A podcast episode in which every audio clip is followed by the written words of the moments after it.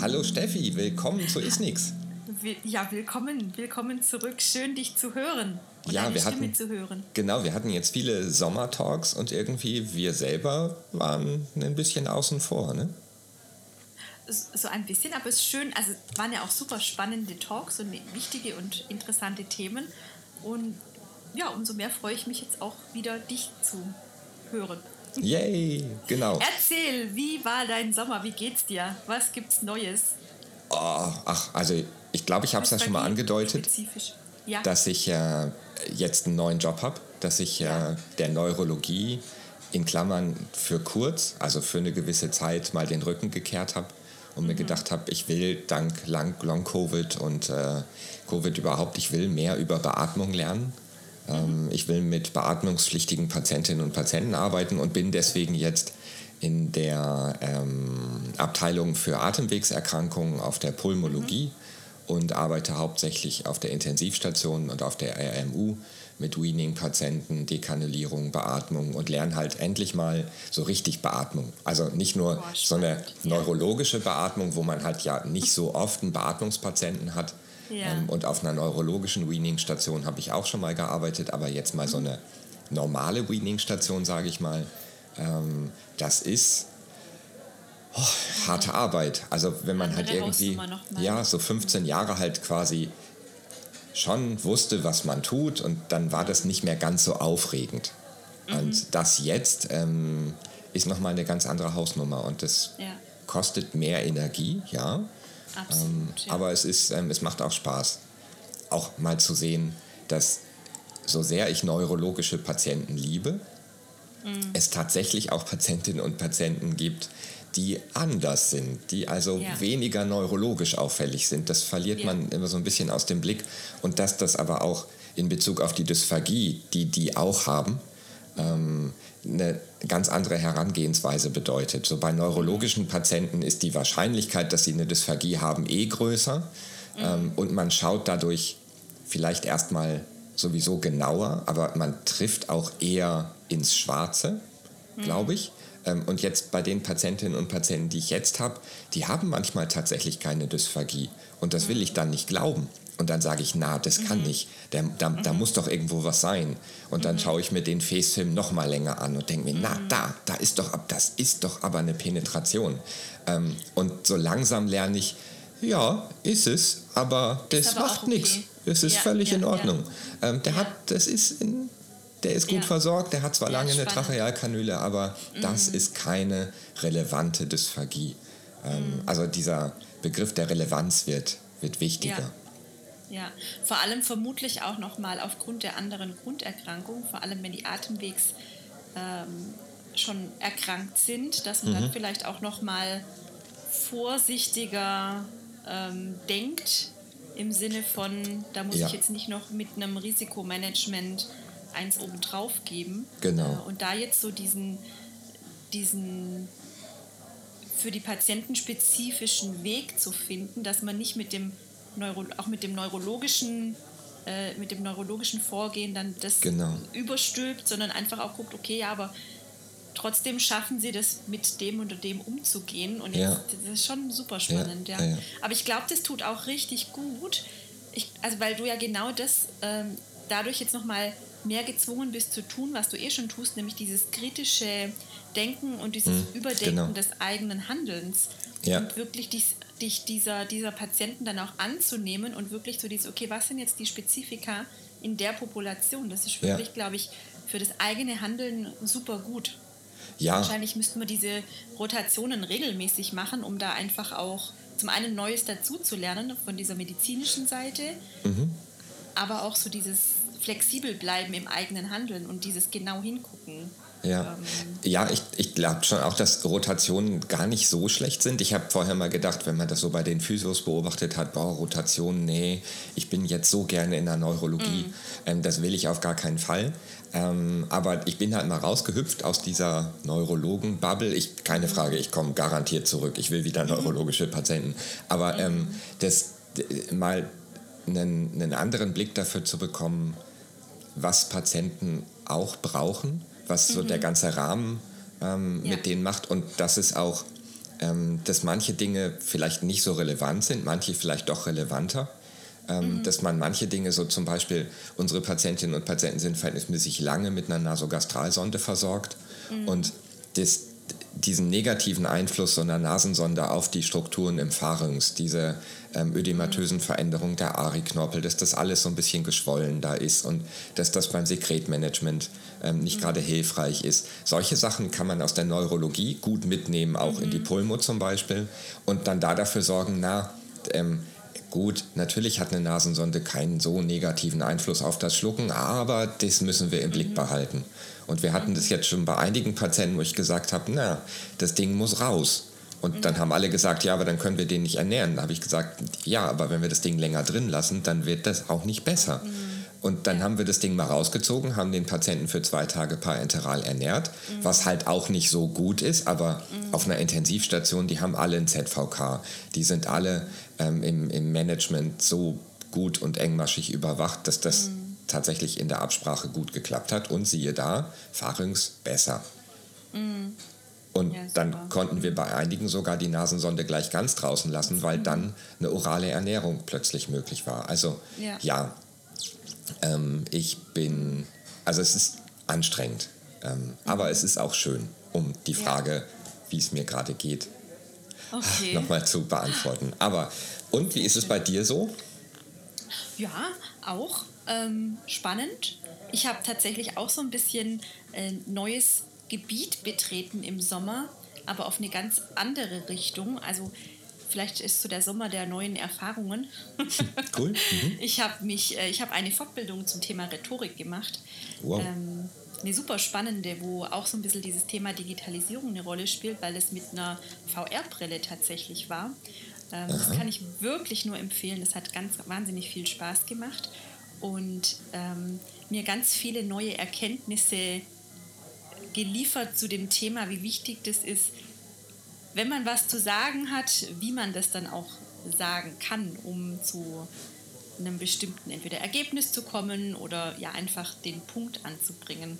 Mhm. Und es war total schön, auch dieses Thema Schluckstörungen. Also natürlich habe ich da mein Herzensthema, die Schluckstörungen auch mit eingebracht und die Abschlussaufgabe war quasi, ja, das Herzensthema in einer Rede zu präsentieren. So mhm. drei, vier Minuten vor, äh, vor der Jury und allen anderen Teilnehmern. Und in der Jury saß halt auch niemand geringerer als Michael Ehlers, ein ganz, ganz fantastischer Rhetoriktrainer und äh, der Jochen Schweizer. Oh, okay. Und ähm, das war wirklich, wirklich toll. Und was mich am allermeisten gefreut hat, dass dieses Thema Schluckstörungen so gut ankam, dass es tatsächlich den ersten Platz belegt hat. Yay! Rhetorikwettbewerb.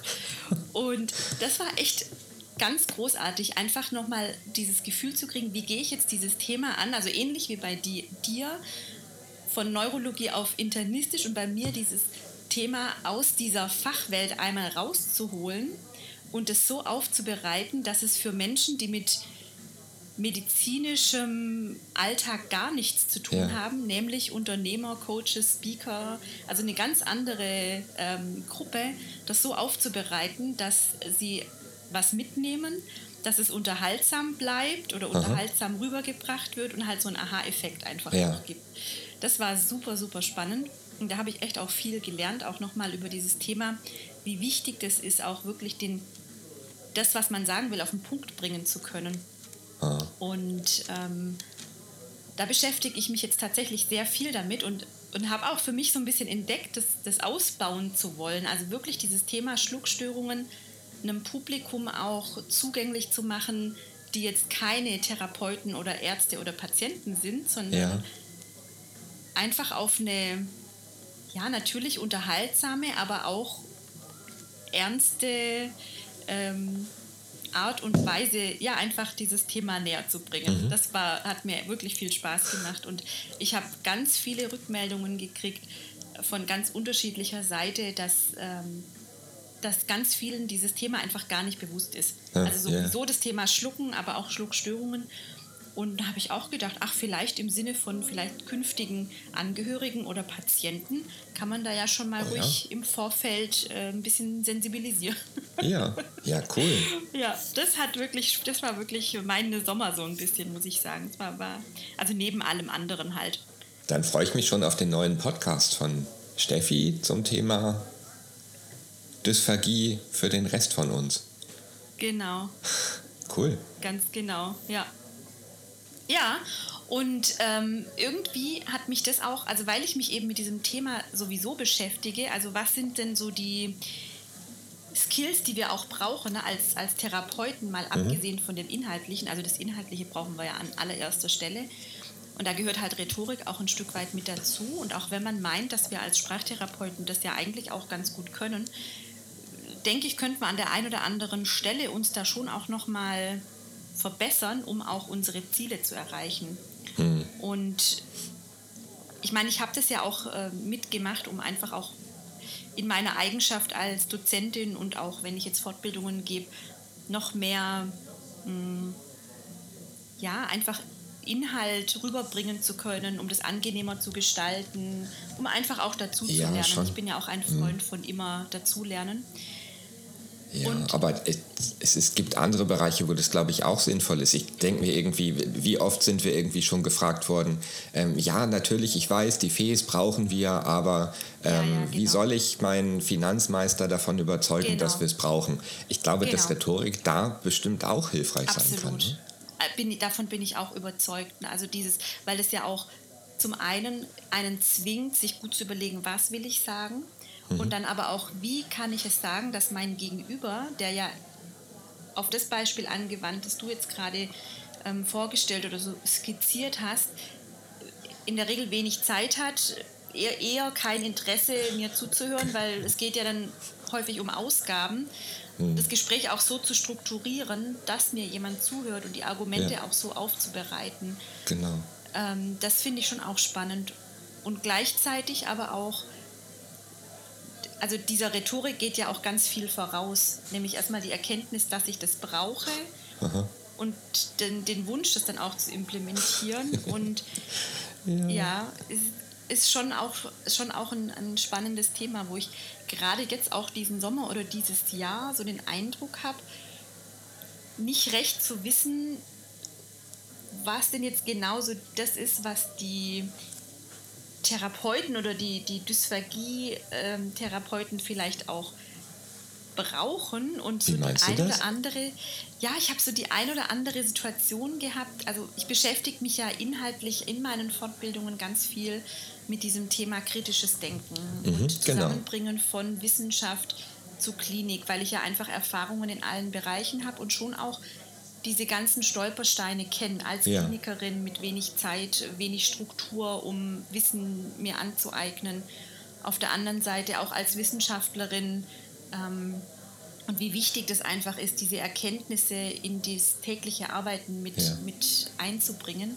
Und ich jetzt doch wirklich die ein oder andere Diskussion verfolgt habe und auch beteiligt war, wo ich mich immer wieder frage oder den Eindruck habe, sagen wir es mal so, dass, dieses, dass diese Erkenntnis eher so als Störfaktor empfunden wird und dass viele gar nicht bereit sind oder möchten auch dieses, dieses Thema der wissenschaftlich, des wissenschaftlichen Denkens in den Alltag zu integrieren. Okay. Und mhm. ich frage mich tatsächlich, oder ja, ein anderes Beispiel in, in, Dis in Diskussionen, ich meine, man kann von diesen sozialen Netzwerken auch halten, was man will. Es gibt auch ganz viel Potenzial. Ähm, um schnell wirklich sich Informationen anzueignen und mal nachzufragen und eine Unsicherheit auch oder Impulse zu kriegen. Und das ist auch völlig in Ordnung. Da bin ich auch, habe ich auch gar nichts dagegen. Mhm. Ich wundere mich nur immer über die ähm, über, manchmal über eben Tipps, die dann da kommen oder weil, das, weil meines Gefühles nach es einfach sehr wenig reflektiert ist. Mhm. Und es mag auch an dem, an dem Medium ähm, Internet oder soziales Netzwerk liegen, dass man wenig Zeit hat, seine ganzen Gedankengänge niederzulegen und dieses Clinical Reasoning sozusagen mhm. zu tippen ähm, sondern nur die Quintessenz dann da reinbringt. Ja. Mir fehlt aber ganz viel davor, zumal ich es oft nicht nachvollziehen kann, wie man zu der Entscheidung dann kommt. Ja, ja. Oh, oh ja, oh ja. Und, ähm, ja. Hm? Und ich wollte dich quasi fragen, also zum einen, was deine Einschätzung ist und was du glaubst, warum das denn so ist, dass es den Therapeutinnen und Therapeuten so schwer fällt, dieses, dieses Denken im Alltag zu integrieren. Man kriegt mhm. ja immer so Rückmeldungen mit wenig Zeit und die Struktur ja, genau. passt nicht. Und es stimmt ja auch. Ne? Das ist ja auch genau der Punkt. Nee, nee, eben nicht. Also ähm, ja, wenn, wenn, wenn ich die Frage aufgreifen darf, ich habe auch ganz lange gedacht, ja natürlich, es liegt an der Zeit.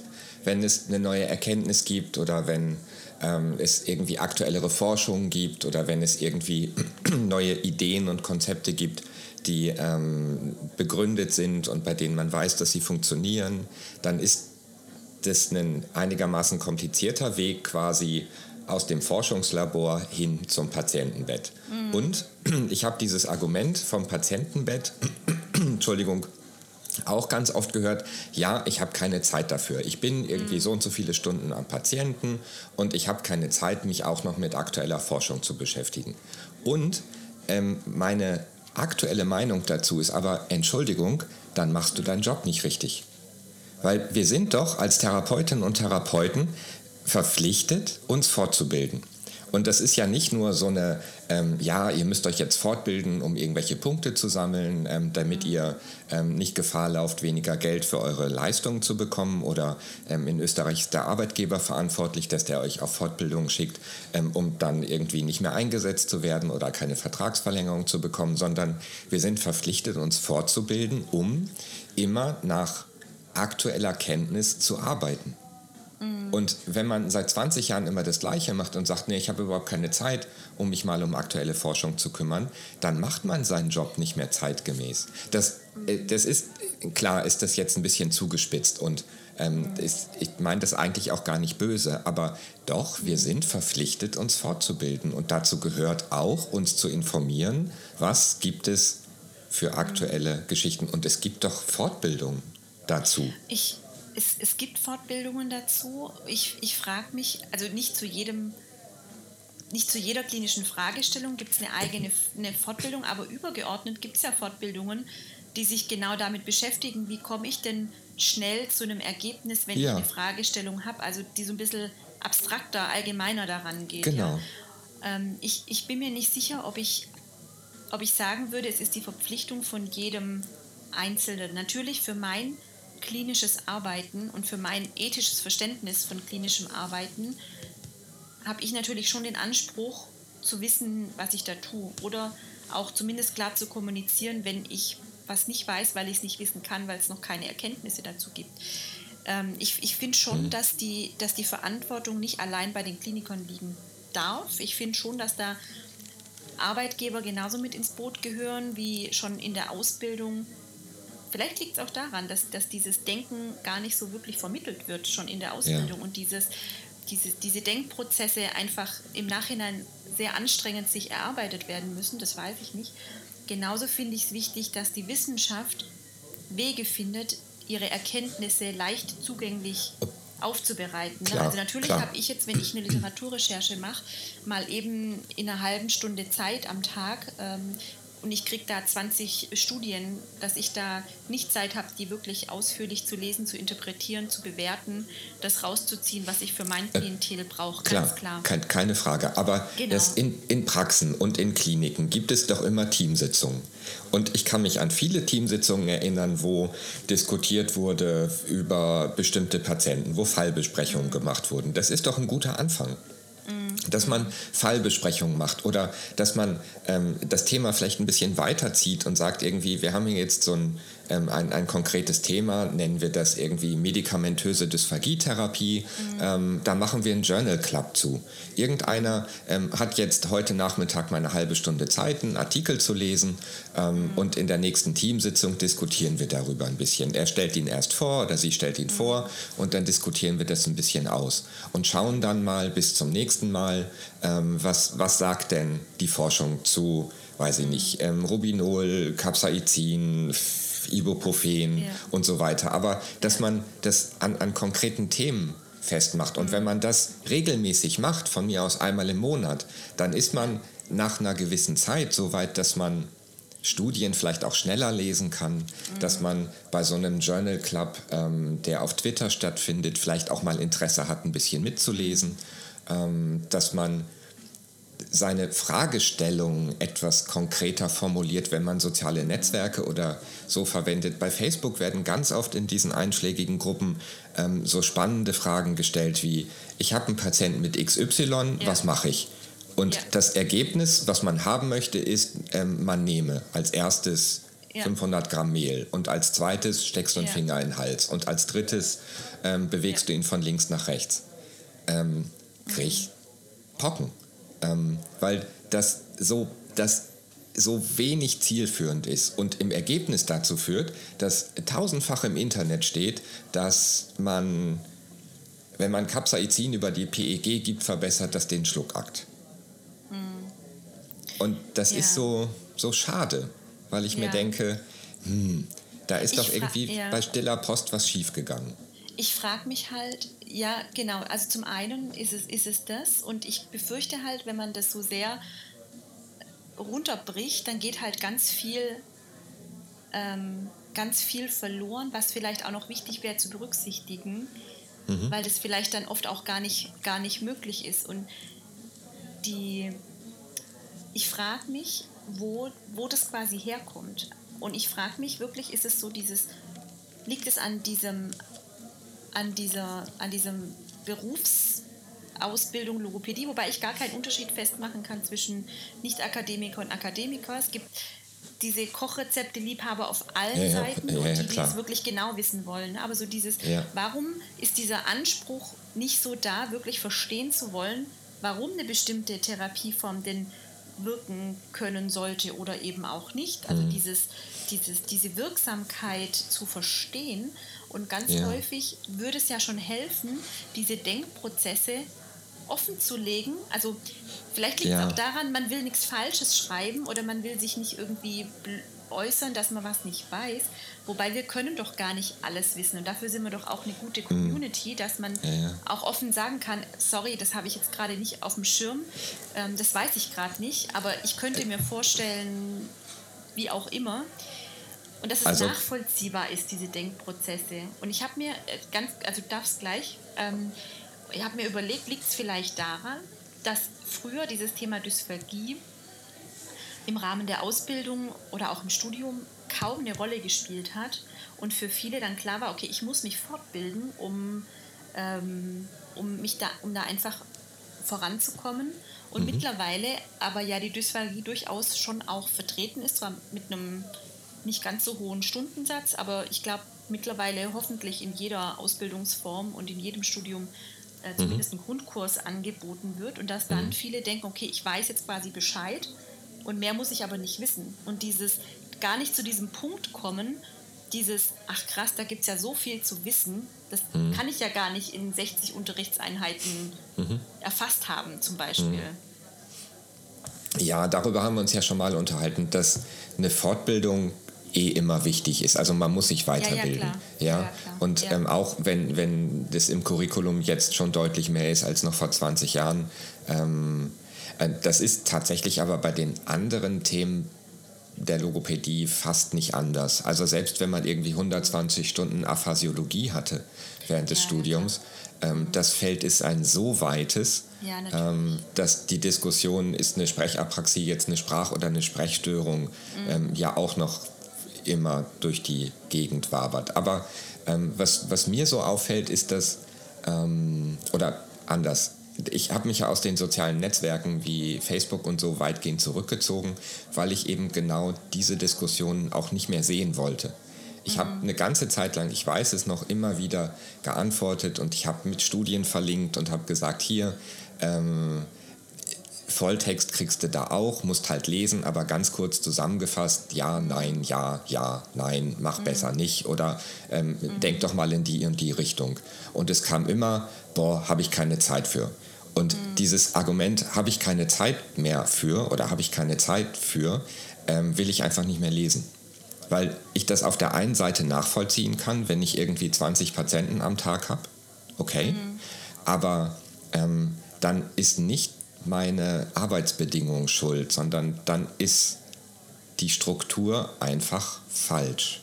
Und dann ist nicht die Frage, ob ich Capsaicinsäure verwenden soll, sondern dann ist die Frage, ob ich nicht mal mit Verantwortlichen darüber spreche, dass ich mehr mhm. Zeit für Fortbildungen habe, dass wir ähm, Teambesprechungen machen können.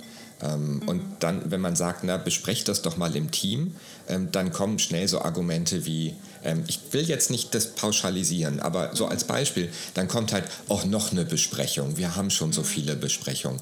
Ja, zur Hölle, dann mach doch mal sinnvolle Sachen in den Besprechungen. Ähm, in manchen Kliniken habe ich das erlebt, ähm, dass Therapeutinnen und Therapeuten mit auf die Visite mussten. Und dann hieß es immer, boah, heute ist wieder Visite. Das ist so anstrengend und dann schaffe ich meine ganzen anderen Patienten nicht. Visite ist ein wichtiger Rahmen, mhm. bei dem man Informationen bekommt und Informationen weitergibt.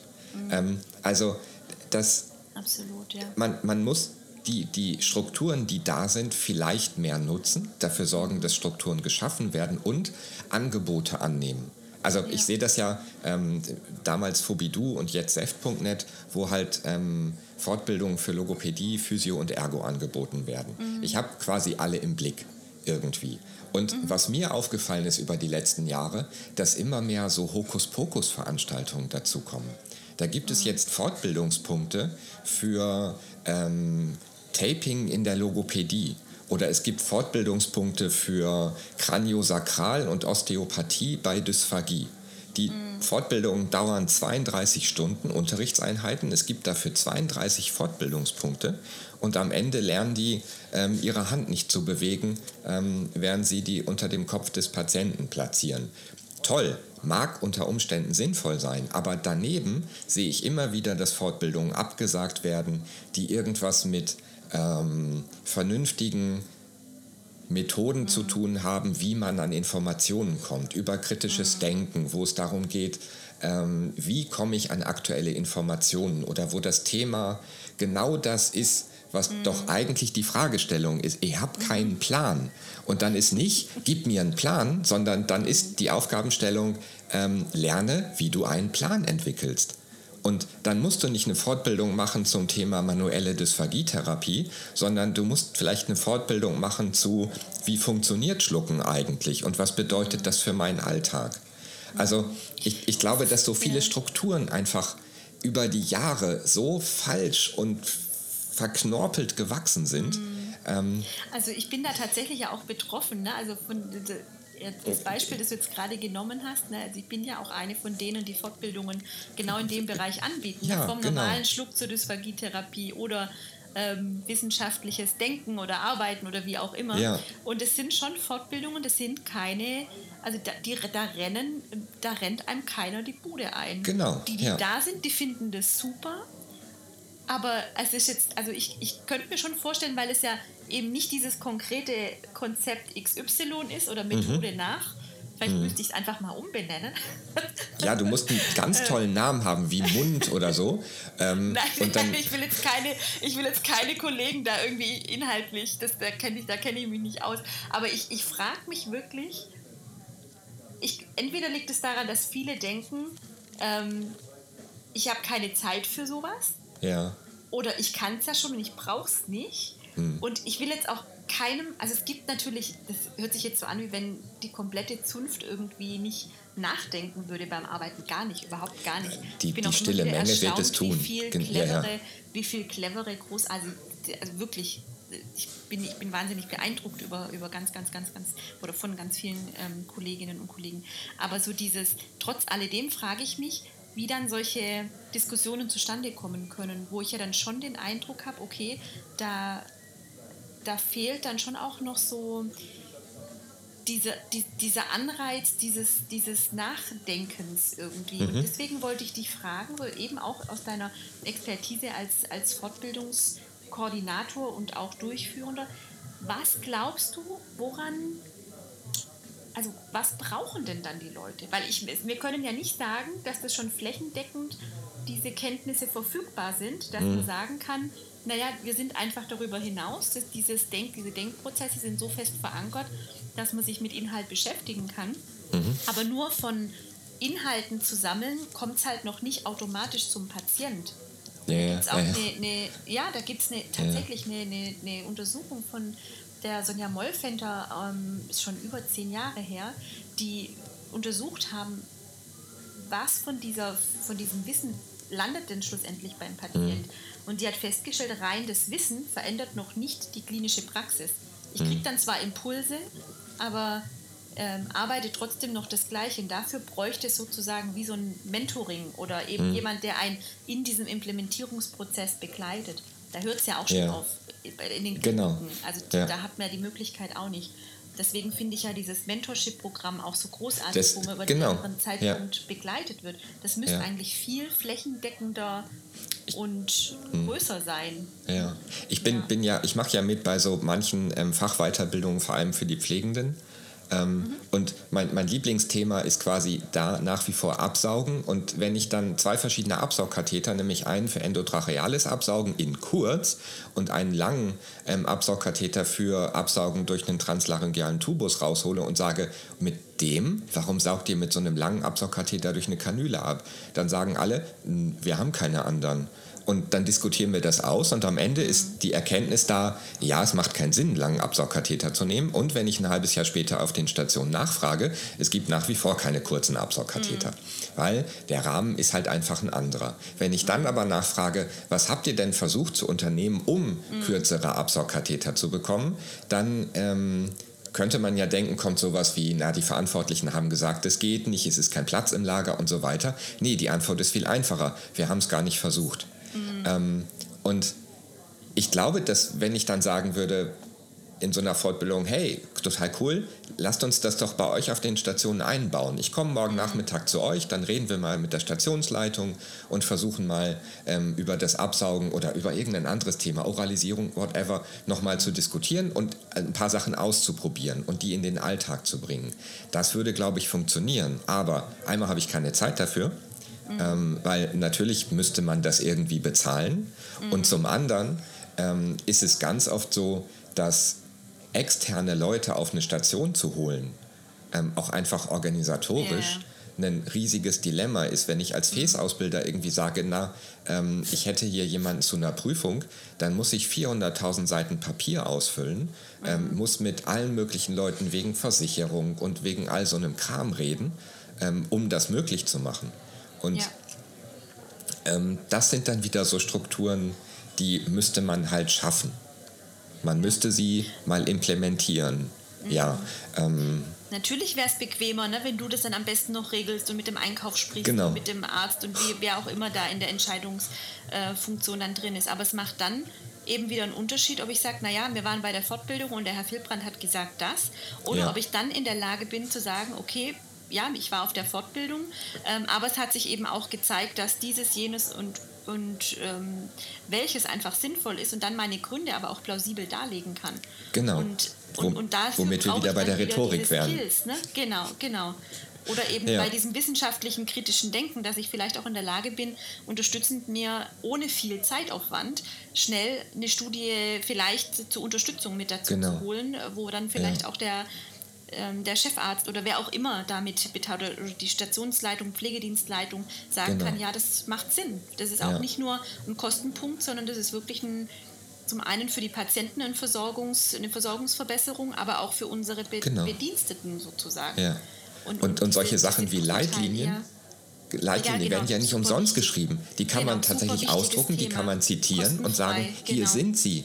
Und ja, da, da steht es und das ist eine S1 ja. oder eine S3-Empfehlung. Ja. Und dann, ähm, das sind Argumente. Das ist absolut. nicht, ja, wir haben so und so viele Patienten. Das, ähm, und dafür muss man dann aber auch wieder einmal auf der einen Seite über sowas berichten können, auf der anderen Seite von sowas wissen ähm, und sich auch ja, ein bisschen die Mühe machen, das mal zusammenzusammeln. Mhm. Mhm. Ja.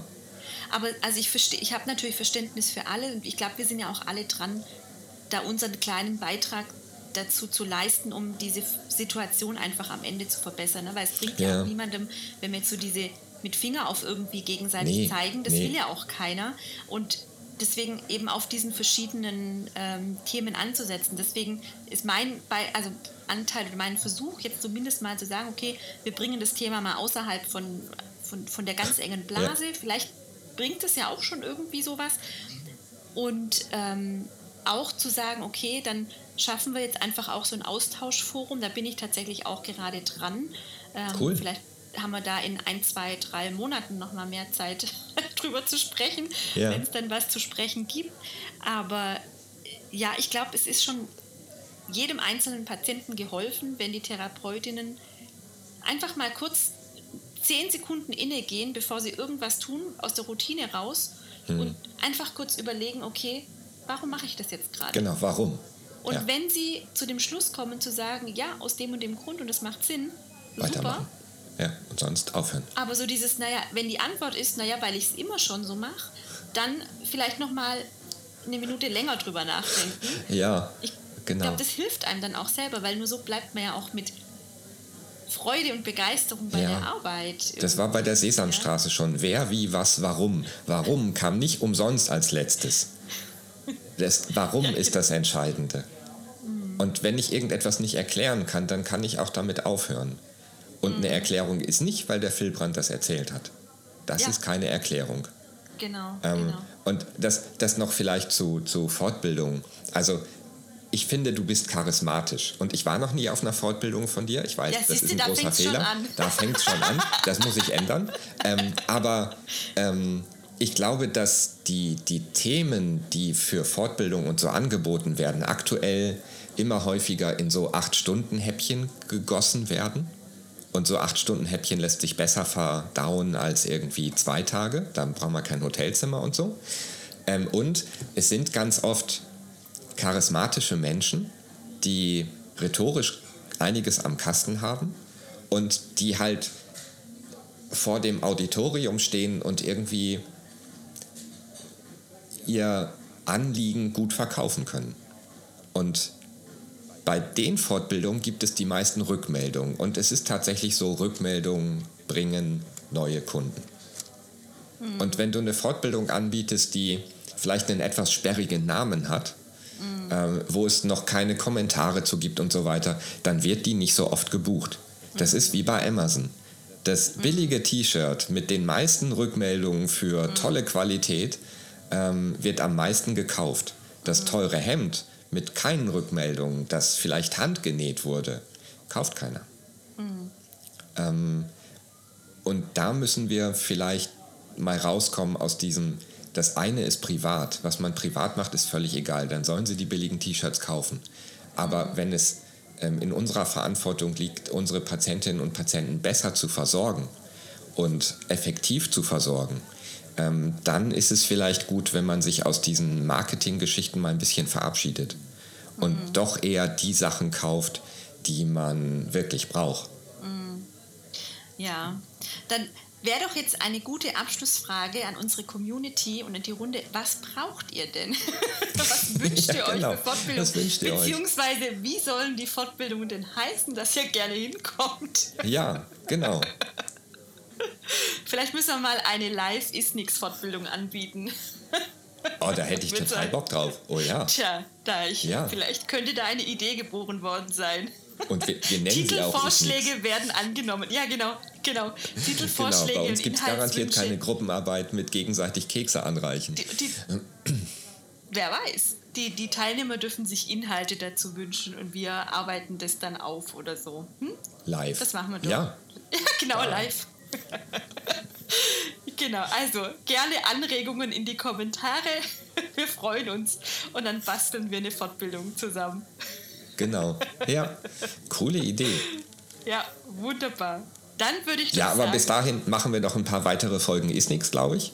Absolut, ähm, absolut. Und wir freuen uns weiter auf Kommentare. Und ich entschuldige mich jetzt im Nachhinein einfach, also ich liebe alle Logopädinnen und Logopäden. Ich bin ja auch Logopäde geworden, ja. weil ich das Thema so mag und weil ich auch die Community ja, so mag. Natürlich. Und ähm, es tut mir leid, wenn da manchmal so ein Rant draus wird, aber es gibt halt Sachen, die regen mich einfach auf. Und, ähm, und ja, ich glaube, darum geht es auch als Abschlusssatz, dass man auch die Sachen offen aussprechen können Hm. Müssen darf. Also Ja. ohne jetzt jemand persönlich anzugreifen, aber einfach auf der Inhaltsebene durchaus zum Nachdenken anregen, finde ich, das Genau. muss erlaubt sein. Ähm, Ja.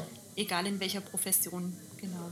Genau. Wunderbar. Dann vielen, vielen Sinne. Dank für dieses wunderbare Gespräch. Ich bin gespannt, was für Rückmeldungen kommen und wünsche dir noch einen wunderbaren restlichen Tag und freue mich Ich dir auch. Vielen Dank fürs Zuhören. Stay hungry. Stay tuned. Ciao. Tschüss. Tschüss.